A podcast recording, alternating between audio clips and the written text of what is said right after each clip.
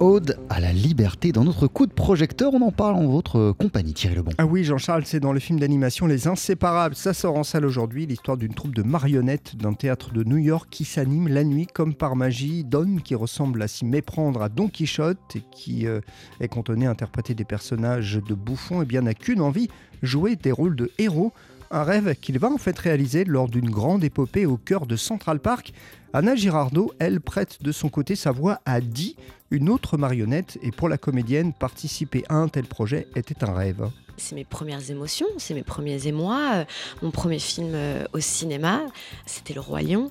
S'en est suivi des, des, années, des années de, de mercredi après-midi où le rituel était d'aller euh, déjeuner dans un fast-food extrêmement connu qui vendait les personnages du film d'animation qu'on allait voir. C'était quand même extrêmement bien fait.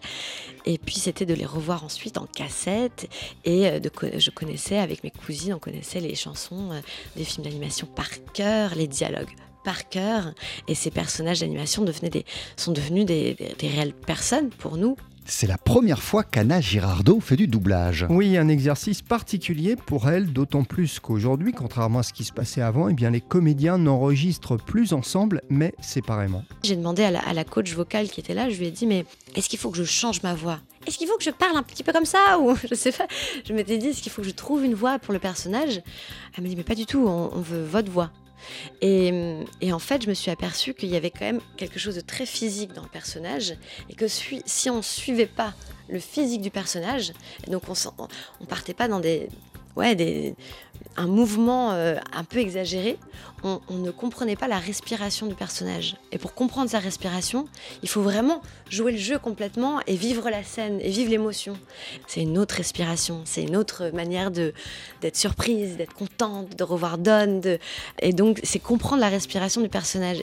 et une fois que j'ai compris, c'était plus facile, mais au, départ, pendant deux heures, je, faisais moins la maline en fait. Je me suis dit, ah, c'est ah, compliqué en fait. Anna Girardot n'a pas accepté, Thierry, ce projet de film d'animation par hasard. Eh bien non, au-delà de son amour, hein, on l'a bien compris pour le genre, eh bien c'est aussi ce personnage de Dee, cette marionnette qui elle aussi n'en peut plus d'interpréter les rôles secondaires qui l'a attiré. C'est un personnage euh, que j'apprécie euh, énormément parce qu'on se dit toujours qu'est-ce qui, pourquoi un personnage d'animation correspondrait plus à un acteur qu'un autre.